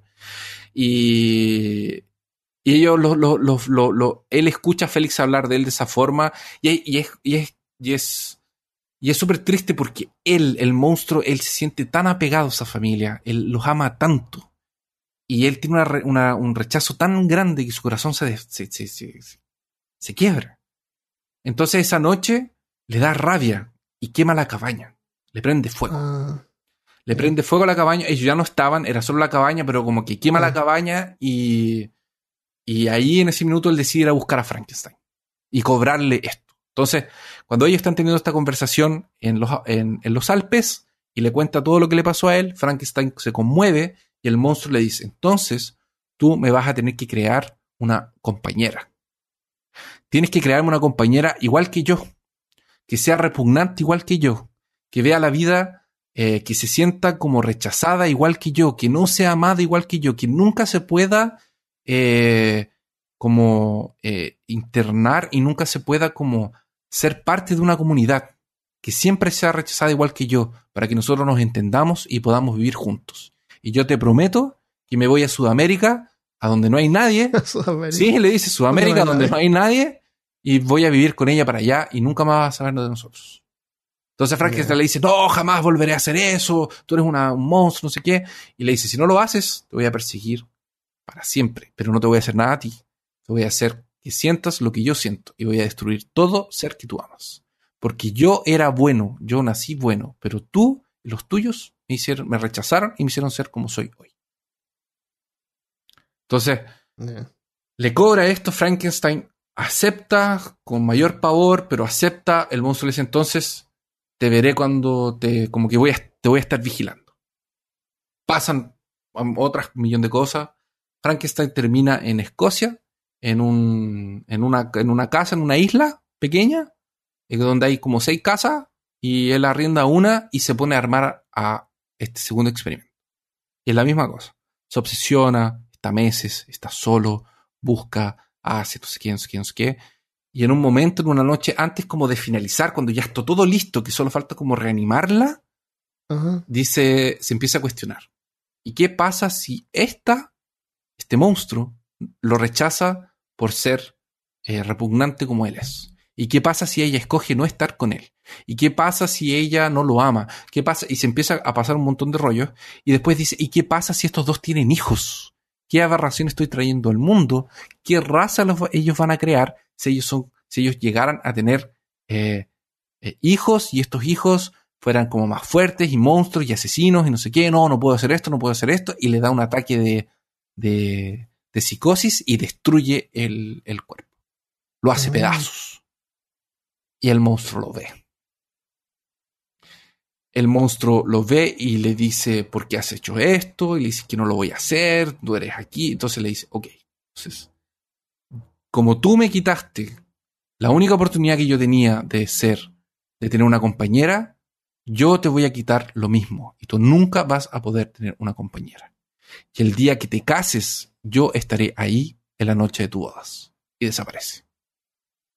Ahí Frankenstein agarra todo el- cuerpo, como no quiere que nadie reprodu- reproduzca lo que él hizo, agarra todo, lo pone en un saco, lo amarra, lo lleva al medio del mar, o sea, como lo lleva como al, al- al mar y lo tira al, el- se deshace de, de las pruebas. Se deshace del experimento y ahí desaparece. Eh, después, eh, Frankenstein se olvida eh, de, de esta, de esta amenaza, como que no ve al monstruo. Pasan varias cosas, la verdad. Pierde a su mejor amigo, lo culpan a él, pero fue el monstruo. Entonces, como que lo va deteriorando con tiempo. Hasta que finalmente un día se casa, como con el amor de su vida, con la, mujer que la había amado más y que él estaba con mucho miedo de casarse porque cada vez que le hablaban de, de casarse, recordaba la promesa que el monstruo le había hecho. Entonces en un momento dice, no, yo voy a luchar con este monstruo hasta la muerte, no voy a dejar que la toque, la voy a defender. Y en ese momento empieza a andar con un arma, eh, con una pistola y una, y una cuchilla, para todos lados. y se casan. Y el día de... En la noche de su casamiento, el monstruo aparece. El monstruo lo engaña, hace ruido en un lugar, él se va para esa, para esa pieza y escucha los gritos de, de su novia. La novia. Y cuando llega donde ella estaba, está muerta. Y desde la ventana el monstruo lo mira y eh, hace como una mueca.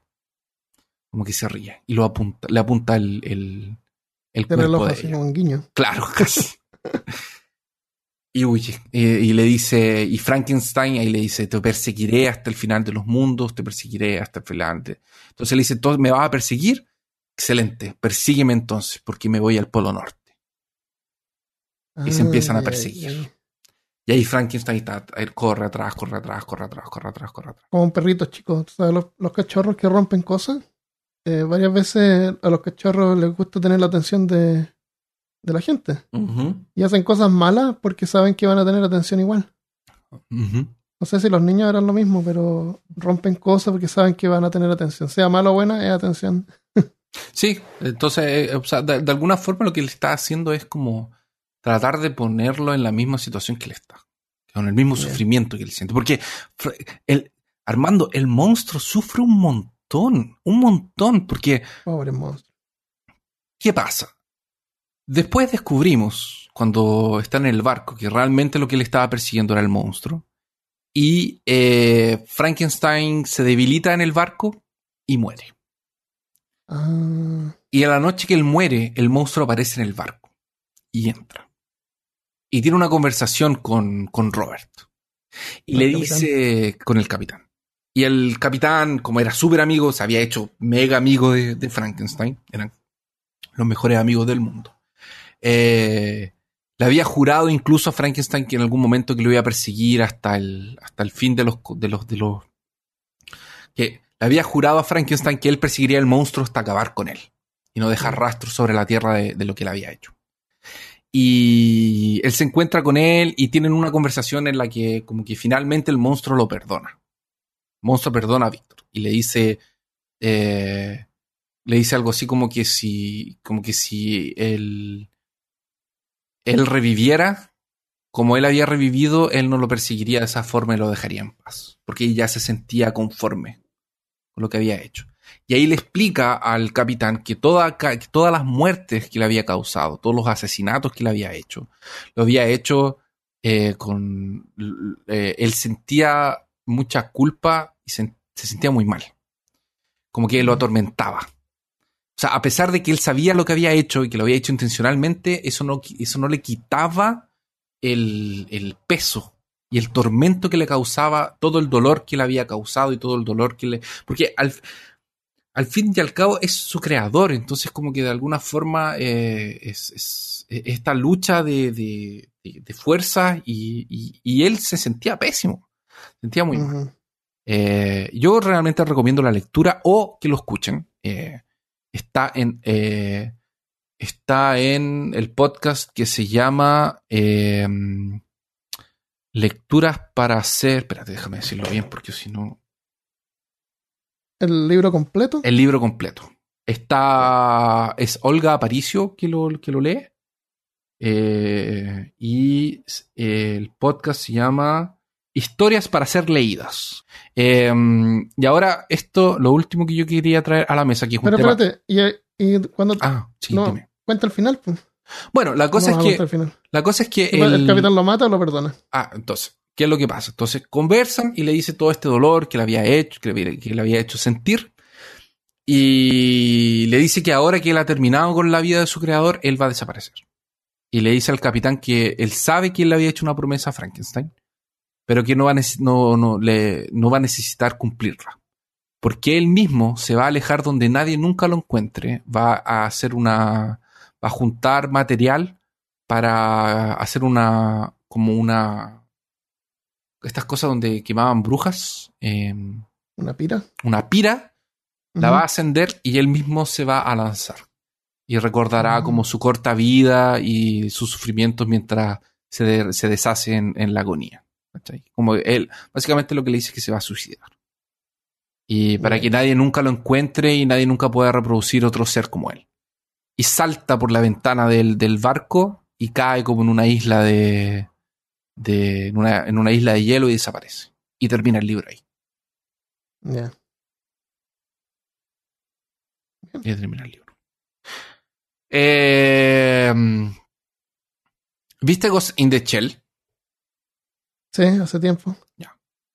Eh, Ghost in the Shell es, una, es un manga que hicieron una adaptación que no tiene mucho que ver con el manga, toma algunos elementos, pero la película más conocida es del 95, que es una animación brutal al, eh, al nivel de, de Akira.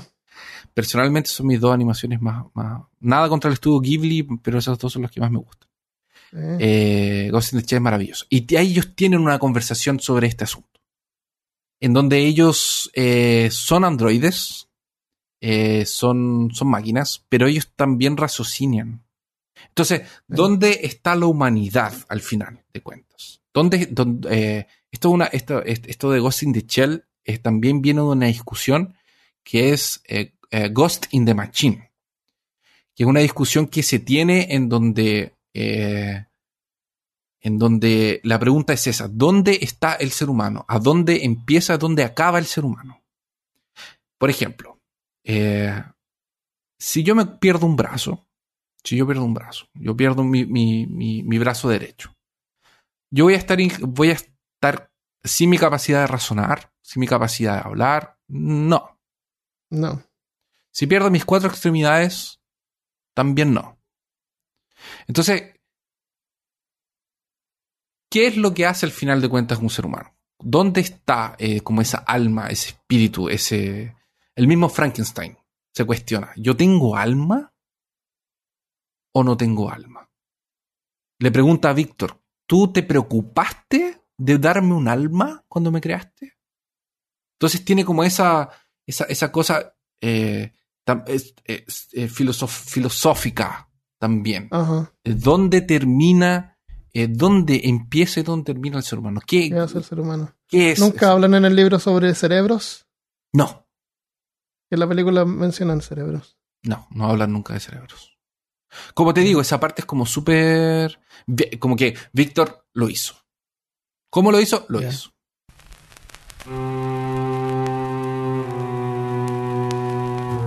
La película es, es media corta. Creo que dura como 50 minutos, parece. La encontré corta. Súper simple. Em, pero está al principio. Esta película es del 1931, en blanco y negro con audio. Eh, fue el, hecha el mismo año en que salió la popular eh, Drácula con Bela Lugosi. Eh, ese mismo año salió eh, Frankenstein, que son los dos monstruos más importantes de, de la Universal. Sí. Y Ah, no me puse la polera, pero la tengo por ahí. y, y, eh, está esto de que a- al doctor Frankenstein le faltaba finalmente, tenía todo armado ya las partes, le faltaba el cerebro. No habla mucho sobre el cerebro, pero ya te da, te da, te hace pensar de que el cerebro es como la, la máquina, el motor que, que anima todas las partes más importantes. Y en la película, el Igor, que se llama Frank, creo, en esta película, no se llama Igor, se llama Frank, el ayudante es medio tonto igual, va y pesca un cerebro que, que habían visto en una, en una, en una, en una charla de medicina. El, el doctor muestra un cerebro y muestra el cerebro de un asesino. Y dice que este cerebro es anómalo porque tiene detalles diferentes, como de, un- de una persona mala. ¿Ya? Entonces están los dos, los dos cerebros ahí, todos se van de la sala y Frank, que es Igor, eh, va y pesca el cerebro, que es bueno. Pero se tropieza y se le cae. Así que va y agarra el otro cerebro, el anómalo.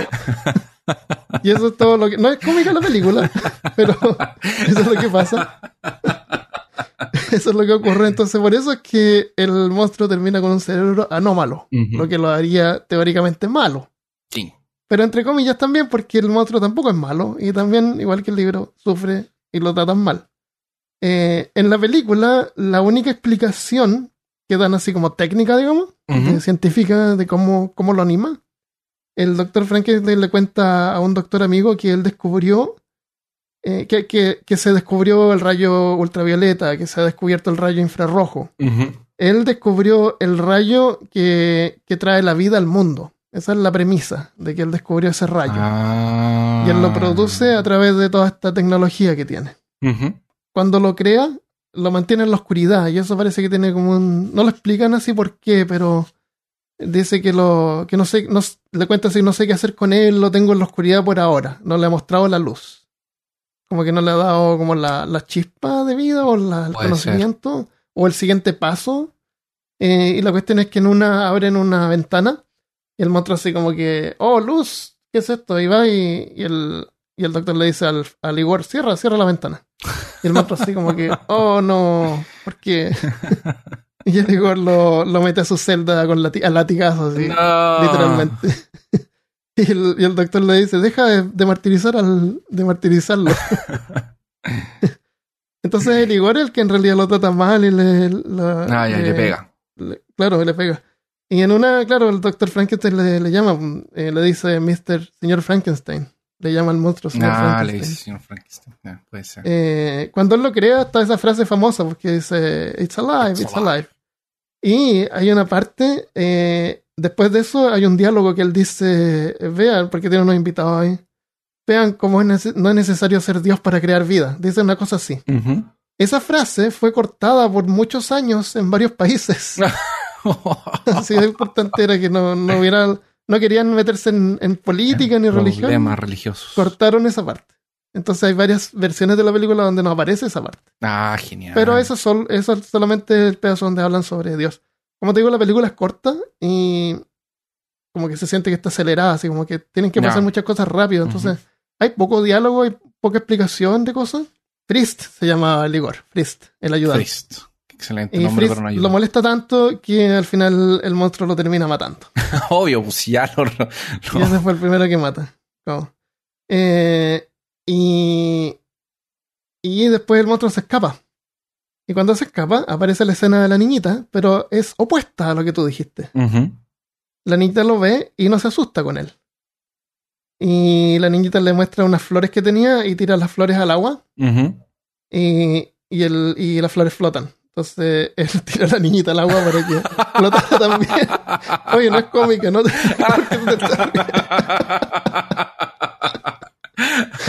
¿Por qué te estás riendo? Pero la niña no flota.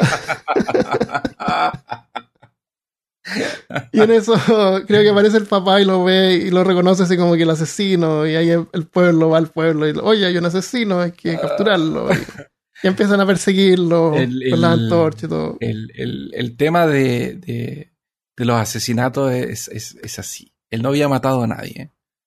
Hasta que eh, después eh, voy a corregir lo que yo dije algo atrás. Porque yo dije que el asesino del, el asesinato del hermano de, de Frankenstein había sido antes de él encontrar a la gente en la cabaña, pero no era eso.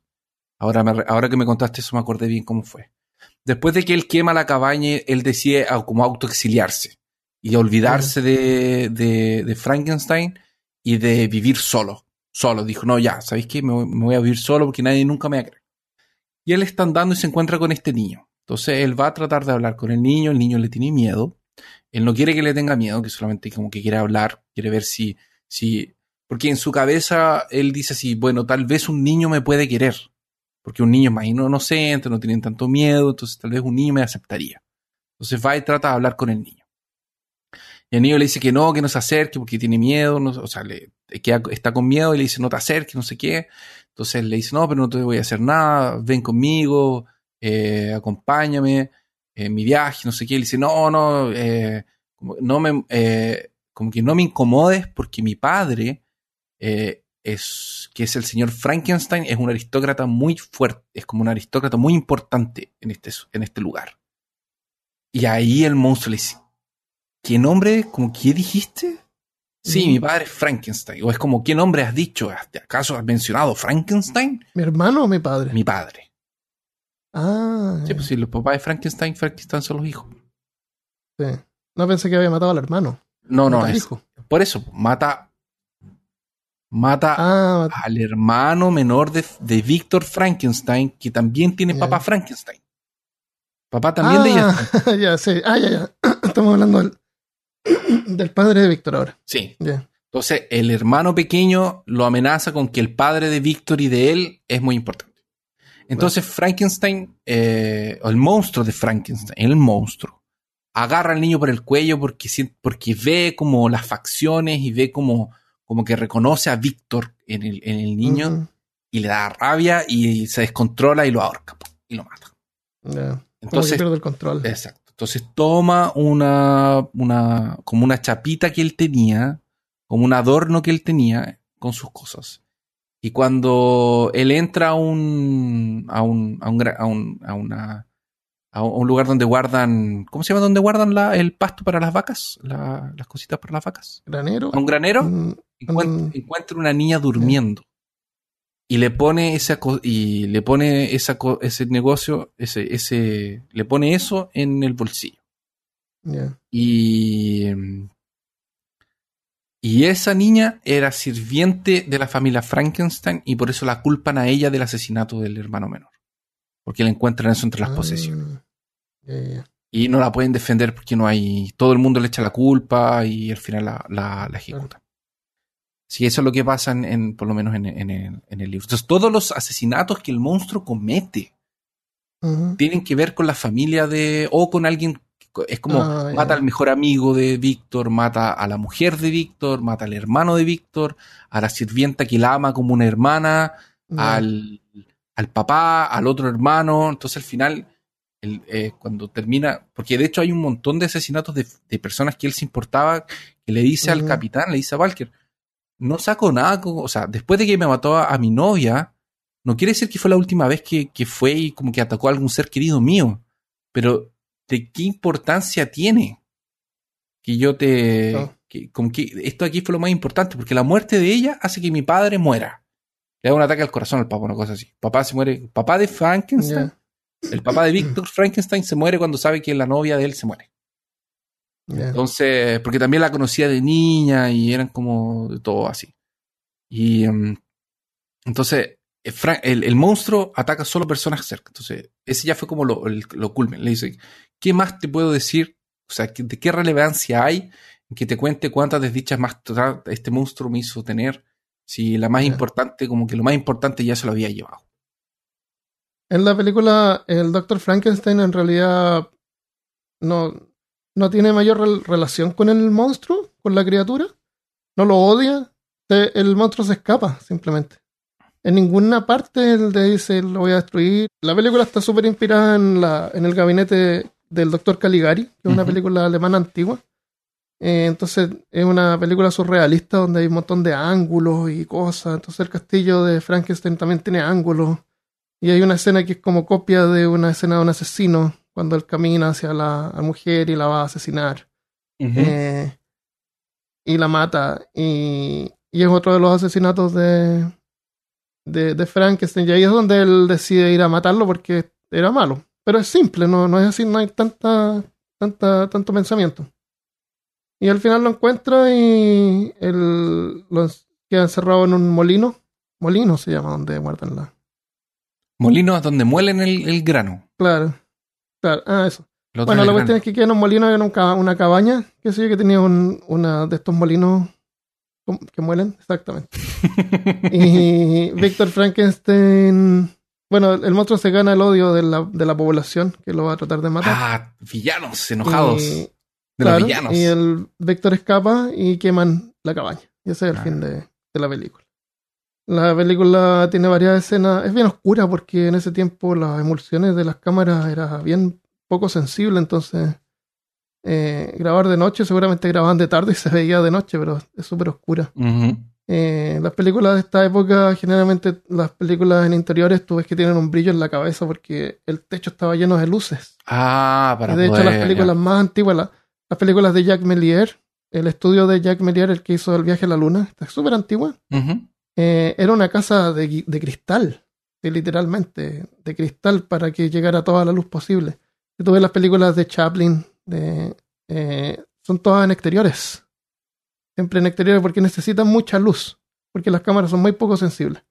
Entonces de ella a tener que grabar de noche es como que súper súper difícil. Eh, esa es Frankenstein, esa es la primera película de Frankenstein con em, ¿Cómo se llamaba el actor? Eh, eh, ah, Boris Karloff. El Boris Karloff, sí.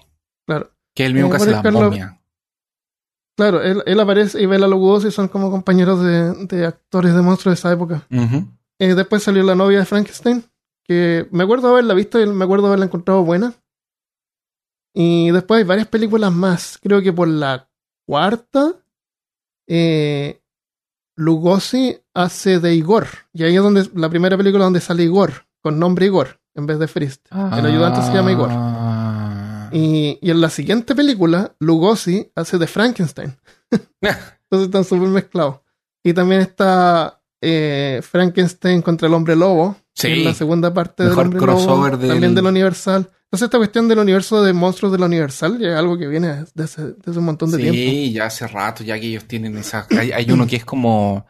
Eh, eh, eh, que salen todos, de hecho. Eh, de hecho, hay uno que es como unos niños contra el hombre lobo, contra Drácula, contra. Hay un montón. Pero Hay una que salen varios monstruos también juntos. Como una especie de... eh, de los super amigos. Sí, es, es como el. e, Ese, ese fue el primer crossover así como. Eso. Como de verdad. Como que. Otra cosa que encontré interesante que no tiene que ver con Frankenstein directamente, pero tiene que ver con Drácula, fue filmado el mismo año por el mismo estudio, es que en ese tiempo no había forma de hacer doblaje. Era Ya. la grabación original, entonces querían hacer la película en español. Así que la grabaron dos veces. la grababan en el día la versión en inglés y en la tarde eh, con, un- con otro director y un, y un elenco que eran una mezcla de latinos y españoles. Grababan- grabaron la versión en español. Entonces hay una versión de Drácula en inglés y una versión en español. Qué loco. Y eh, como la versión en español la grababan después, usando el mismo set, los mismos props, las mismas cosas, el, el director podía ver así como habían grabado la versión y, y hay varias escenas que las pudieron como mejorar, Ah. ¿entiendes? Ahora, eh, comparando las dos películas que las bajé y las estuve mirando, eh, hay un montón de efectos, por ejemplo, que aparecen en la versión en inglés, pero no aparecen en en español. Ya. Por ejemplo, un efecto de humo, entonces se nota que tiraron una antorcha ahí, pero la- ya no tenían antorcha no tenía para la versión en la español. tarde, no. Claro. Se nota que es más oscura también, porque la grababa más tarde, entonces los exteriores son mucho más oscuros, mientras que en, el, en la otra podían hacer ese día por noche que hacen, Sí. que graban de día pero pretenden que es de noche. Sí. Hay efectos de iluminación, eh, hay, hay, de- hay, hay escenas de que, que grabaron y la usan en las dos películas. Son así fondos, que imagino. sé yo, cuando pasa un carruaje. Hay escenas que no aparecen en la versión en inglés, pero aparecen en la versión en español, que dura como 15 a 20 minutos más que la versión en inglés. Carajo. tiene más- Escaleta. Tiene más, hay más conversaciones, es más larga. Eh, pero no es porque tenga más contenido que la versión en inglés, está mezclada. O sea, hay cosas en que la versión en inglés tiene más contenido y la otra en la versión en, en español. Ah, Hay perfecto. cosas que se entienden mejor porque tienen más exposición. Eh, eh, tiene más escenas, por ejemplo, la- el primer viaje del, del cuando va al, al castillo. Hay más tomas que se ven más escenas. Pero en la primera parte donde hay una conversación, por ejemplo, en la versión en español la cámara es estática. Muestra a varias gente hablando. La versión en inglés muestra a la gente hablando, después cambia la cámara a una persona, después cambia a la otra. Entonces tiene más trabajo de edición. Sí. Entonces, pero no te, no te puedo decir que la, la versión en inglés fue como editada con más cuidado, pero al mismo tiempo la versión en español también tiene otras escenas que la versión en inglés no tiene. Son Sería interesante después. diferentes. Son películas, que es la misma película, no había ningún contrato, digamos, oye, esta tiene que ser exactamente igual, así que el, el director en español se tomó libertades. Libertad. Y algunos dicen que el vampiro en español eh, es mejor que Lugosi. Oh, El problema es que eso. Lugosi se hizo famoso, bueno, por- primero porque es en inglés, y lo otro es que la versión en español tuvo como perdida y no fue restaurada hasta como el 71, Ah, cuando fue re- redescubierta y fue como republicada eh, Ah, ya. y la gente por primera vez la pudo saber que existía. ¿Cómo se llama? Drácula es igual, Drácula 1971, Ya, Frankenstein fue hecho solamente en inglés. solamente una vez y en inglés. Solamente una vez en inglés, el diálogo es más o menos mínimo. Eh, no había teléfono en ese tiempo, entonces hay muchos así como que, oh, están tocando la puerta y viene esta persona. Después de tocar la puerta, no, viene otra persona más. Se, se llevan harto así como que tocan la puerta y van a ver quién es. Parecía un talk show. Claro. En ese tiempo las películas parecen así como un- una obra de teatro, Sí, sí, sí.